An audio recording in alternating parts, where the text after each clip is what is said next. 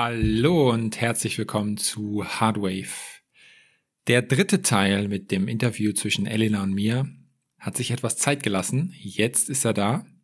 Und tatsächlich 14.34 Uhr, 1. April 2022. Ich sitze gerade in Sarajevo, der Hauptstadt von Bosnien, und mache das Intro für diesen dritten Teil, der sehr, sehr spannend ist, weil es geht darum, was mit deinem Körper passiert, wenn du nicht deiner Passion folgst.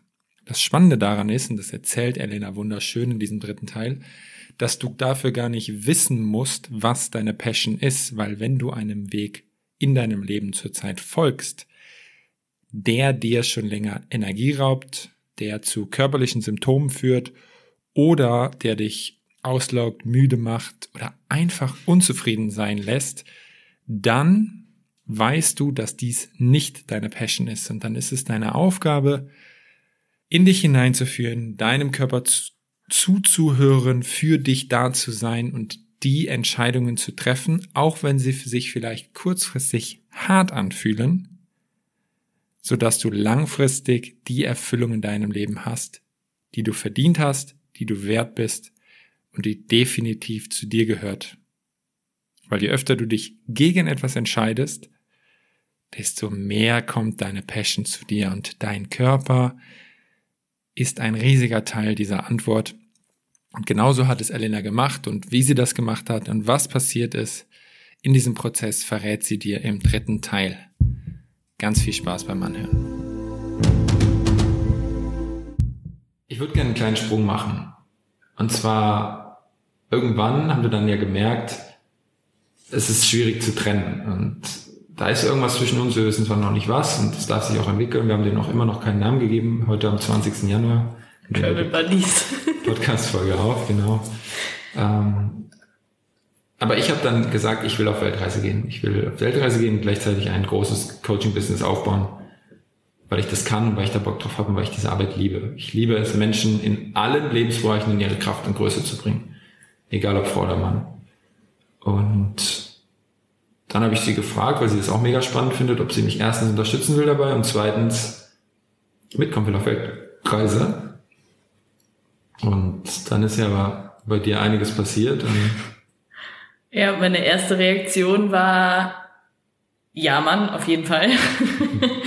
und in mir war einfach, ich habe das äh, meiner besten Befreundin beschrieben, als ich habe mich gefühlt wie ein kleines Mädchen, was das Pony unterm Weihnachtsbaum findet da war einfach so ein, so ein Kribbeln, so ein Feuer in mir, so ein Entdeckergeist, Aufregung, ja, dass ich sofort wusste, auf jeden Fall will ich. Ähm, und auch ja, du hast ja schon ganz lange davon geredet, dass du auf Weltreise gehen willst. Und immer habe ich gedacht, boah, geil, da hätte ich auch so Lust drauf. Ich war halt nach dem Abi auch in Neuseeland, habe im Ausland schon studiert, ähm, bin immer super gerne gereist, jetzt halt lange Zeit lang nicht. Also gut, jetzt in Portugal wieder, aber davor halt mehrere Jahre nicht.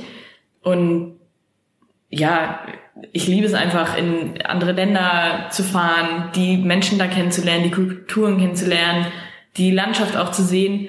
Ähm, und dann habe ich mir überlegt, naja gut, wie mache ich das? Und ich hatte tatsächlich auch, bevor du gefragt hast, schon mal drüber nachgedacht, im Sommersemester ein Urlaubssemester zu nehmen und dann halt zu reisen einfach um nochmal rauszukommen, mich selber noch mehr zu finden, einfach nochmal neugierig mit offenen Augen die Welt zu entdecken. Und ähm, dann hat sich, dann dachte ich erst, okay, ich schreibe äh, noch im Februar meine Klausuren und gehe danach mit auf Weltreise. Und ja, wie ich ja eben auch schon gesagt habe, sobald die Uni wieder losgegangen war, bin ich immer mehr in so eine negative Energie gerutscht ich konnte mich, wenn ich irgendwie Bücher von Osho oder so gelesen habe, kein Problem, dann sitze ich da fünf Stunden, lese, ohne zu essen, zu trinken, ohne einmal aufzugucken. Und immer wenn ich versucht habe, für die Uni was zu machen, hat es einfach nicht funktioniert. Dann kann ich mich fünf Minuten konzentrieren, wie so ein Goldfisch, schweife dann ab, bin am Handy, selbst wenn ich dann mein Handy in Flugmodus packe, dann lenke ich mich halt mit irgendwas ab. Ganz wichtiger Punkt. Glaub mir oder glaub mir nicht wenn es nicht deine Passion ist, wenn es nicht das ist, warum sich die Seele, die du bist, ausgesucht hat, hier als Mensch auf der Erde zu sein, dann ist die Tätigkeit für dich anstrengend. Und sobald sie anstrengend ist über einen längeren Zeitraum, ich meine nicht anstrengend im Sinne von herausfordernd, sondern anstrengend im Sinne von energieraubend.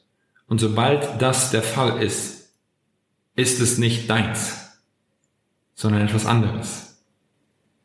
Bitte, bitte, bitte, liebe Zuhörer, liebe Zuhörerinnen, seid achtsam, seid lieb zu euch und prüft doch mal wirklich, warum ihr hier seid worauf ihr Bock habt, was euch erfüllt. Und wir haben ja schon gesagt, wir werden die ganze Weltreise und alles dokumentieren, um auch euch einfach mal zu zeigen, weil ein Grund ist dann vielleicht so dieses, ja, aber ich muss ja Geld verdienen. Das war ja auch ein Grund von dir, so, ja, ich studiere, dann habe ich einen Job, dann will ich Geld. Geld wächst auf Bäumen. Geld ist überall, gerade in der jetzigen so offenen Welt. Wenn du deiner Passion folgst, dir erlaubst, Liebe und Freude deinem inneren Kind zu geben, kommt Geld zu dir. Das ist normal. Glaub mir bitte. Und fang an zu, zu vertrauen, dich wieder mit dem Universum zu verbinden. Oder wenn du es Gott nennst, nenn es Gott. Oder wenn du dem anderen Namen gibst, gibst du dem anderen Namen, höhere Macht, whatever, ist ein Wort. Trust. Love. Ja, verbinde dich. Genau, verbinde dich und schätze dich selber wert. Weil das war ja auch so ein Grund, warum ich so stark an diesem Studium festgehalten habe, weil ich dachte, ich muss was leisten, um was wert zu sein. Ich dachte, ich muss mir selber was beweisen. Ich dachte, ich muss meinen Eltern was beweisen. Ich muss irgendwelchen Ex-Freunden was beweisen. Vor allem aber halt mir selber. Und dadurch, dass ich aber angefangen habe, mich selber wertzuschätzen für die Person, die ich einfach tief in mir drin bin und nicht für das, was ich leiste, für das, was ich studiere, konnte ich das halt loslassen und habe ich festgestellt, dass ich nicht jeden Tag da kämpfen muss und an sich kämpfen, ich, beim Sport zum Beispiel oder auch im, im Bachelorstudium war das kein Problem, weil da hat mich das mehr erfüllt, da, das hat mir Spaß gemacht, da wusste ich irgendwie, das liegt mir, das ist halt nicht immer nur leicht, weil man soll ja nicht vor jeder Herausforderung aufgeben, aber das war nicht einfach nur eine Herausforderung, das war einfach Kampf. Ich hatte das Gefühl, ich versuche mit einer, mit so einem schweren Ball am Fuß den Berg hoch zu rennen. Und es hat mir einfach super viel Energie geraubt. Und es war einfach nur, ja, es war einfach nur Kampf die ganze Zeit. Und das hast du mir dann in Portugal auch nochmal gespiegelt, dass mich das halt kaputt macht, dass mich das irgendwie gefangen hält, dass ich mein Strahlen verliere jedes Mal, wenn ich versuche, was für die Uni zu machen. Und ja, dann habe ich das, das hat mich dann wieder irgendwie berührt. Ähm, das war super spannend. Das war, war das der vorletzte Tag, ja, ne? Ja. Wir waren ähm, 14 Tage oder so, genau, ja. zusammen in Portugal, jetzt über Silvester beziehungsweise sie kam am Silvester am, am 1. Januar nach. Und da waren wir in einer Location, in einer sehr, sehr schönen in Faro. Und da hat sie für die Uni gelernt. Und sie war davor in den Tagen so einer mega schönen Energie und ihr ging es richtig gut, alles war cool. Und dann hat sie da für die Uni gelernt und ich habe halt was gemacht, ähm, bin irgendwie nach ein paar Stunden wieder raus und sie saß draußen auf dem Balkon, hat halt gelernt und ich habe so gemerkt, Alter, was ist das denn hier für eine Schwere? Ähm, ich kann halt mega gut Energien wahrnehmen. Ich kann super gut Menschen spüren und fühle genau, was los ist. Und durfte auch lernen, dass der Mensch das selber fühlen darf, damit er sich mehr öffnen kann. Ähm, aber da habe ich einfach gefragt, hey, was machst du gerade? Und dann hat sie gesagt, ja, ich bin am Lernen. Und ich so, ah ja, klar, logisch, ist ja diese, diese Schwere. Und dann ist gerade die Sonne untergegangen und dann habe ich uns einen Wein eingeschüttet und habe einfach gesagt, hey, komm, wir gucken jetzt erstmal den Sonnenuntergang.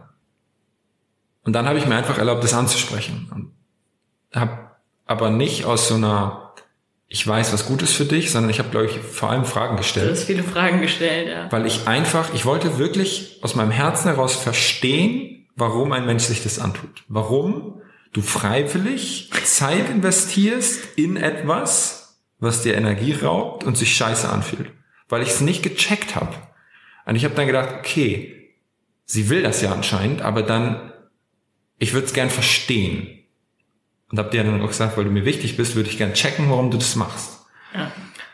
Und in, in dem mir erklären, und ich habe ja dann noch nicht locker gelassen, da war es dann auch teilweise ein bisschen aufbrausend und so, ja. war ganz lustig, das Gespräch. hat sie dann irgendwann selber gemerkt, so, und das erklärst du gleich, erzählst du am besten nochmal, dass, dass es halt irgendwie Quatsch ist, was du da machst. Ja, weil was, was meine, also ich habe im, im Bachelor Psychologie studiert, habe dann aber gemerkt, also irgendwie als Therapeutin sehe ich mich jetzt nicht so. Und was mir immer wichtig war, weil ich halt eben das Reisen so cool finde, weil ich auch meinen Bachelor in den Niederlanden gemacht habe auf Englisch, mir war immer wichtig, irgendwie ortsunabhängig arbeiten zu können. Ich habe immer gesagt, ich will mal fünf Jahre in Kanada leben, ich will nochmal nach Neuseeland.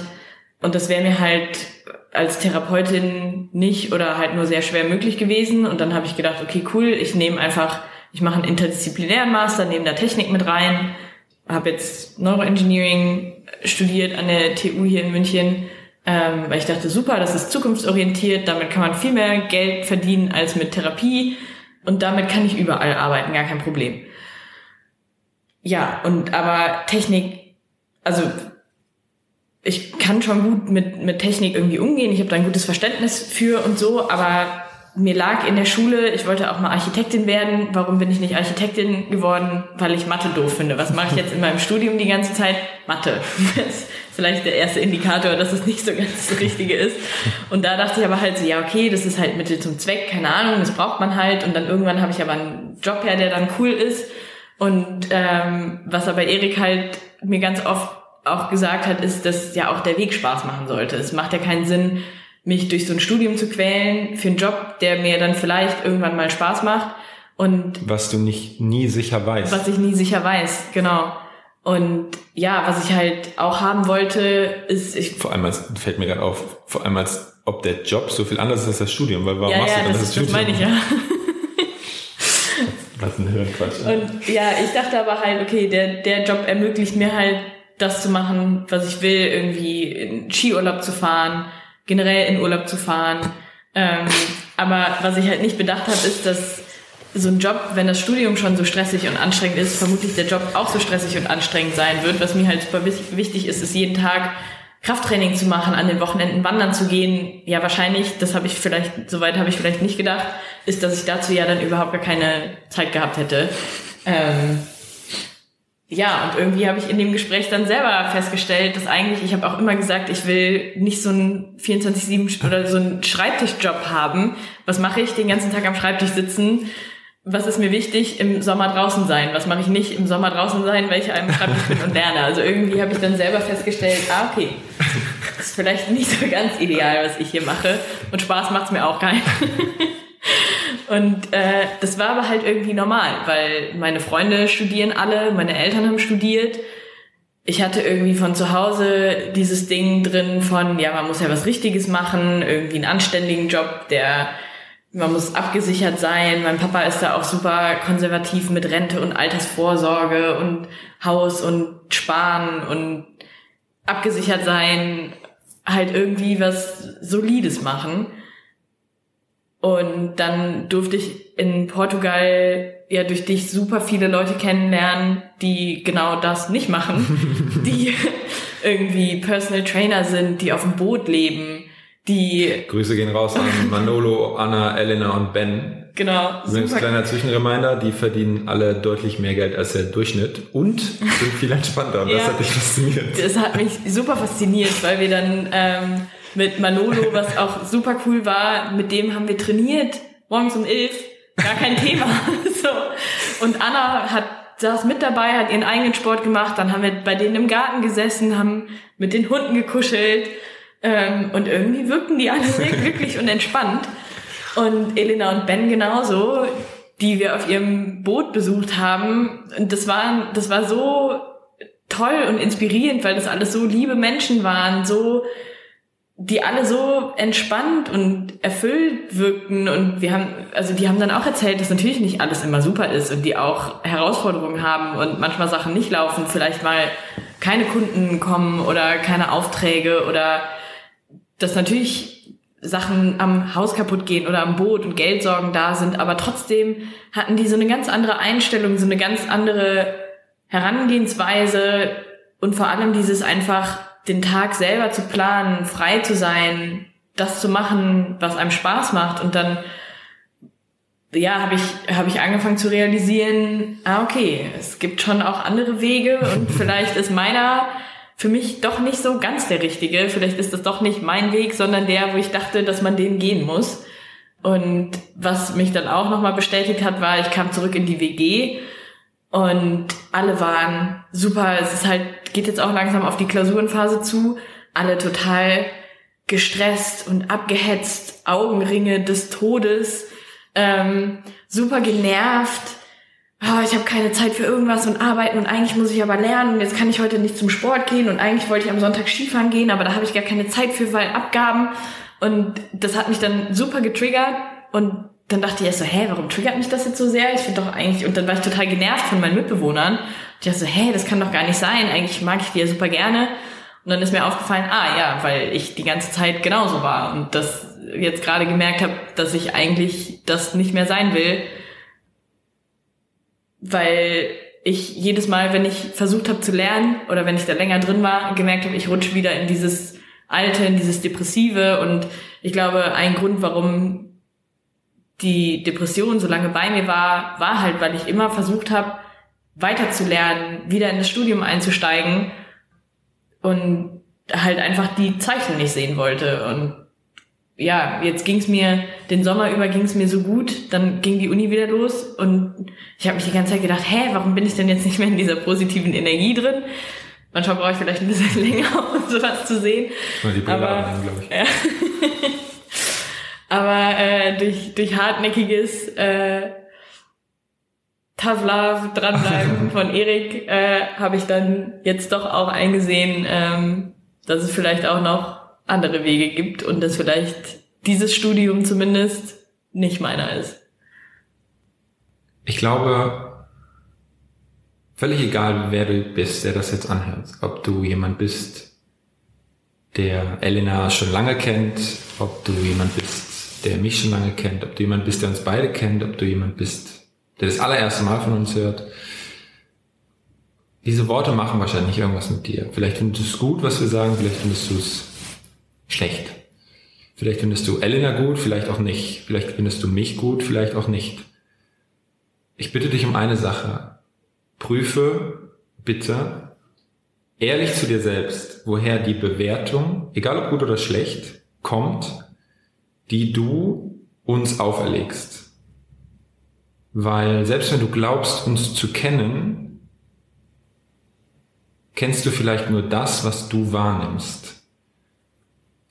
Und gerade wenn du sagst, du findest Dinge nicht gut oder sogar scheiße, bitte ich dich mit uns oder ich spreche jetzt vor allem aus mir, mit mir in Kontakt zu treten. Weil ich wünsche mir Menschen, mit denen ich ehrlich und offen kommunizieren kann und gerade wenn sie eine andere Meinung haben, weil vielleicht sehe auch ich Dinge noch anders oder kriege eine Perspektive, die ich so noch nicht habe und kann dann lernen. Weil ja, ich bin Coach und arbeite als Coach und liebe diesen Job und mache noch viele, viele andere Sachen und äh, bin Unternehmer und so weiter. Aber in aller, allererster Instanz sehe ich mich als Schüler des Lebens. Und statt über mich zu urteilen oder über uns, bringt es uns allen mehr, wenn wir in Kontakt treten und ehrlich miteinander reden, weil man kann, wir Menschen sind dazu in der Lage, ein Gespräch führen auf Augenhöhe aus dem Herzen heraus, obwohl man unterschiedlicher Meinung ist und dann voneinander lernen. Und ich biete dir das hier an, ganz offen und ehrlich und freue mich auf dich. Und äh, ja, das Abschlusswort hast du jetzt. Ja, eigentlich gibt es dem nicht mehr viel hinzuzufügen. Nur mir kam gerade noch, dass wenn man halt das Warum des anderen versteht, und halt versteht, warum der andere gehandelt hat, wie er gehandelt hat, kann man das ja viel besser nachvollziehen. Und das macht dann vielleicht die Bewertung überflüssig. Und wenn man sich halt auch fragt, was kann ich daraus mitnehmen? Also das war ja das gleiche wie mit dem, du hast mir in meinem Verständnis gesagt, ich habe keinen Mehrwert. Dann wusste ich aber, wo kam das her? Warum hast du das gemacht? Und ich habe mich gefragt, was kann ich daraus lernen? Naja, ich konnte daraus wachsen. Und dann war die Situation gar nicht mehr so schlimm und eigentlich eher gut, wie ich am Anfang dachte.